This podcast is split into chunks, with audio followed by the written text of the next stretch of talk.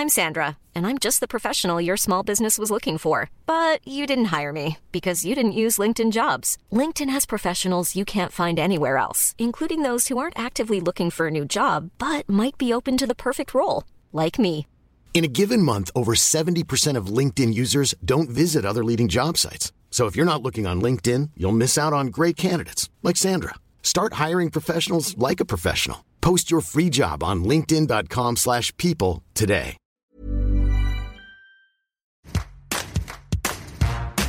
Frissonner de plaisir en lisant, transi par des mots couchés sur le papier. Est-ce qu'on peut prendre plaisir au livre érotique, vraiment sentir dans sa chair l'effet que produisent ces mots. Est-ce qu'on peut prendre plaisir à ces livres si l'on n'a jamais vécu soi-même d'expérience sexuelle? Les personnes qui écrivent des ouvrages érotiques, des écrivains, des philosophes, sont-elles forcément des obsédés sexuels? Bonjour, je suis Anne-Laetitia Béraud, bienvenue dans Tout s'explique et on parle de ces questions de littérature avec... Je suis Camille Moreau, je suis docteur en philosophie, précisément en philosophie de l'art et je me suis spécialisée sur les questions d'usage des œuvres d'art dans la vie privée et plus particulièrement sur l'usage de la littérature, qui est un art aussi comme les autres, dans la vie privée, et notamment autour des questions d'érotisme et de d'expérience sexuelle. Donc les rapports entre les deux, c'est ma spécialité. Et vous avez écrit lire, écrire, jouir quand le texte se fait cher aux éditions La Musardine. Pour résumer à très grands traits, c'est un essai littéraire et philosophique sur le texte, sur l'écriture érotique et que si je résume encore là aussi à très grands traits, le texte accompagne l'expérience érotique, mais aussi ce texte, il a la capacité de susciter cette expérience érotique, voire de la constituer. Alors, est-ce que lire, déjà, c'est un acte érotique? Bien sûr, pour moi, c'est évident.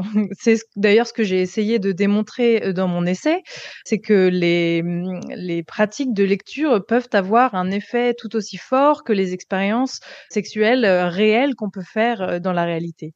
Évidemment, pour moi, lire ou écrire, ça peut constituer en soi une expérience sexuelle, en tout cas une expérience érotique, ça c'est sûr. Donc, il n'y a pas besoin de la chair pour vivre l'expérience, la relation sexuelle, même solitaire? Non, exactement. Quand on se penche un peu sur l'expérience érotique en elle-même, on réalise rapidement que le cerveau, la pensée, est au cœur de cette expérience et même plus prégnant parfois que le corps lui-même.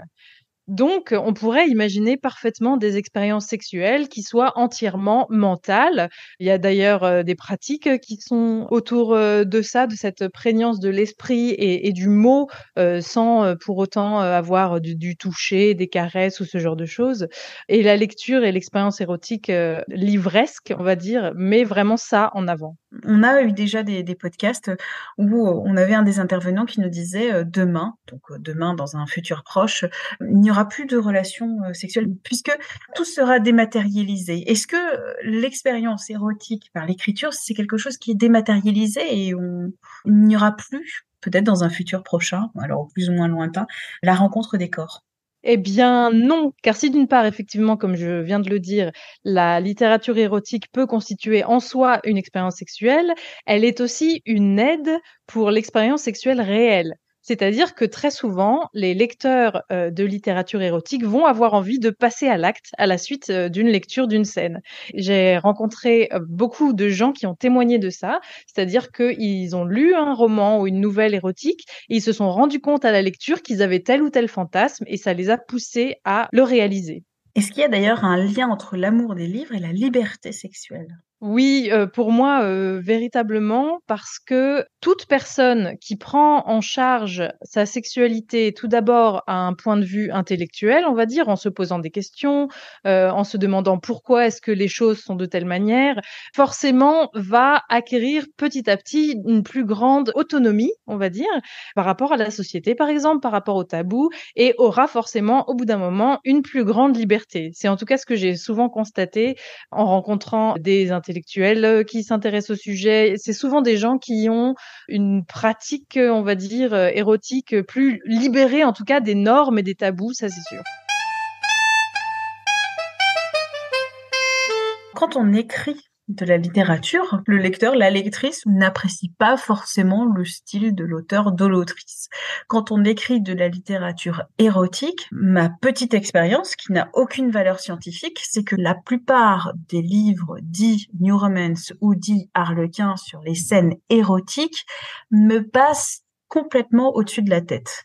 Comment écrire et peut-on écrire la littérature érotique de manière universelle, qui pourrait toucher tout le monde Aucun texte érotique ne prétend à l'universalité, tout simplement, et même plus précisément parce que les, pratiques érotiques de chacun sont tellement différentes qu'il y aura forcément des choses qui vont dégoûter certains lecteurs ou qui vont les exciter. Il peut pas y avoir de hum, texte érotique universellement conçu pour exciter tout le monde. C'est d'ailleurs l'erreur que font en général les éditeurs des collections Harlequin ou New Romance, c'est qu'ils veulent vendre le plus possible de livres et donc du coup ils demandent à leurs auteurs d'utiliser des scènes et des fantasmes qu'ils pensent être partagés par la plupart des gens. Sauf que en règle générale, ce n'est pas le cas. Il y a un petit texte très intéressant à lire là-dessus de Camille Emmanuel, qui est une autrice qui avait l'habitude d'écrire pour ses éditeurs. Elle a écrit un petit livre qui s'appelle euh, Lettre à celle qui lit mes romances euh, érotique et qui devrait arrêter tout de suite, où elle explique que ces livres-là sont fabriqués pour être vendus et donc que les auteurs ne sont pas libres de raconter ce qu'ils veulent. Or, la meilleure littérature érotique, c'est celle qui puise vraiment dans les fantasmes personnels de l'auteur et même s'ils sont hors des normes, hors de ce qu'on a l'habitude de voir, vont vraiment aller chercher dans ses désirs profonds et mettre en résonance les désirs profonds du lecteur ou le dégoût profond. Mais dans les deux cas, euh, ça crée une réaction et c'est à partir de cette réaction-là que on va pouvoir construire en toute conscience, on va dire, sa sexualité. Eh ben, d'ailleurs, on va continuer sur les auteurs avec euh, une question un peu provocatrice. Est-ce que les auteurs et les autrices de littérature érotique sont-ils et sont-elles tous des obsédés? Alors, j'aime beaucoup cette question pour deux raisons. Alors, premièrement, c'est que oui, c'est évident qu'en tout cas, il y a quelque chose chez eux qui les intéresse profondément dans la sexualité, dans le sexe, et qui vont aller vraiment gratter pour euh, essayer de ressortir ça. Il y a aussi une vraie euh, audace de publier euh, ces choses-là parce que c'est quelque chose qui touche vraiment profondément euh, à son intimité. Donc pour moi, ils sont au moins obsédés de quelque chose. Alors de quoi ça, ça leur appartient. Euh, mais en revanche, ce qui est très intéressant dans cette question, c'est que les lecteurs, donc nous, les lecteurs de littérature érotique, on veut absolument que tout ce qui soit raconté soit vrai. C'est-à-dire que même si c'est faux, notre inconscient ou je ne sais pas quelle euh, force en nous nous fait croire que tout ce qui est écrit est vrai et que donc l'auteur a vraiment vécu tout ce qu'il raconte, fait l'expérience de toutes les étapes euh, qu'il met en scène. Or évidemment, ça peut être le cas mais ça peut aussi être parfaitement faux. Il y a des auteurs de littérature érotique qui écrivent des textes très excitants mais qui n'ont jamais rien vécu de leur vie et à l'inverse, il y a des auteurs de littérature érotique qui écrivent leurs souvenirs euh, au détail près.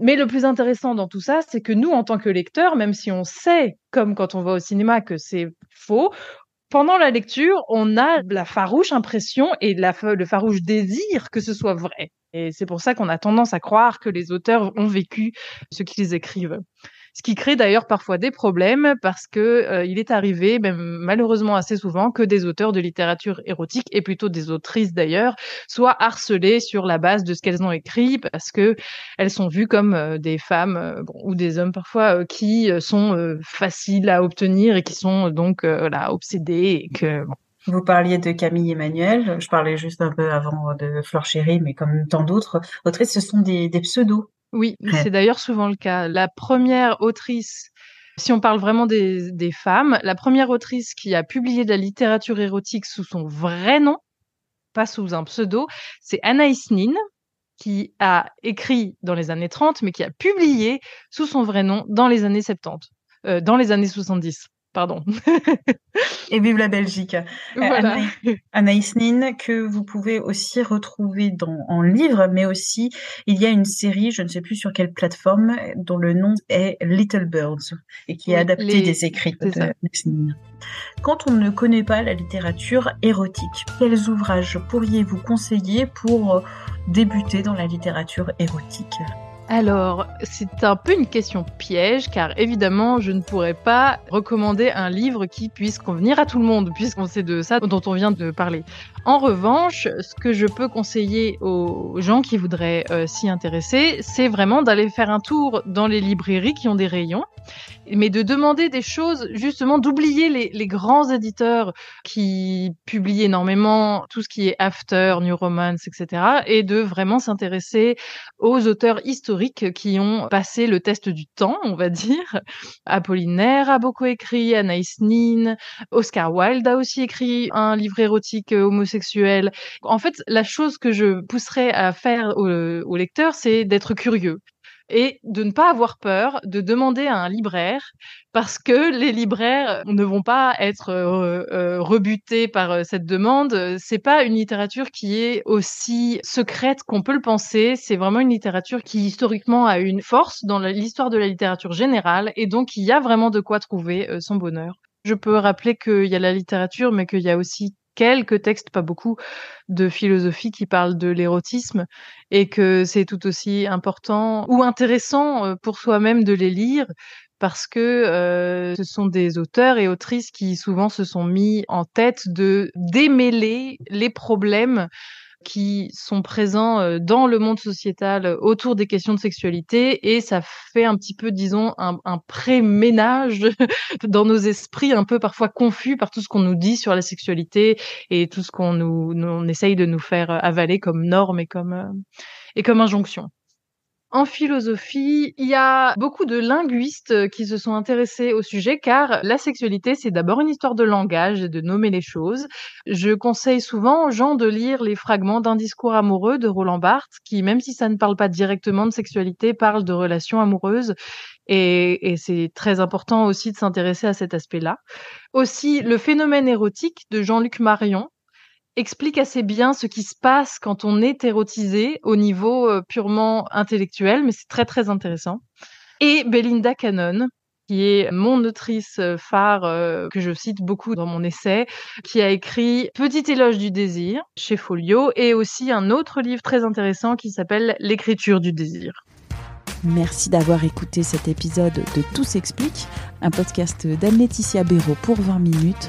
S'il vous a plu, n'hésitez pas à le partager sur les réseaux sociaux, à en parler autour de vous, à vous abonner aussi à ce podcast sur les plateformes d'écoute en ligne ou votre appli comme Podcast Addict, Apple Podcast, Spotify, Deezer, etc. etc.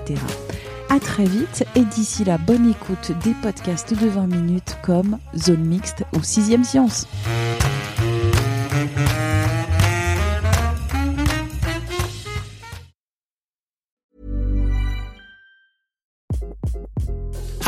This is Craig Robinson from Ways to Win, and support for this podcast comes from Invesco QQQ the official ETF of the NCAA. Invesco QQQ is proud to sponsor this episode and even prouder to provide access to innovation for the last 25 years. Basketball has had innovations over the years too. We're seeing the game played in new ways every day.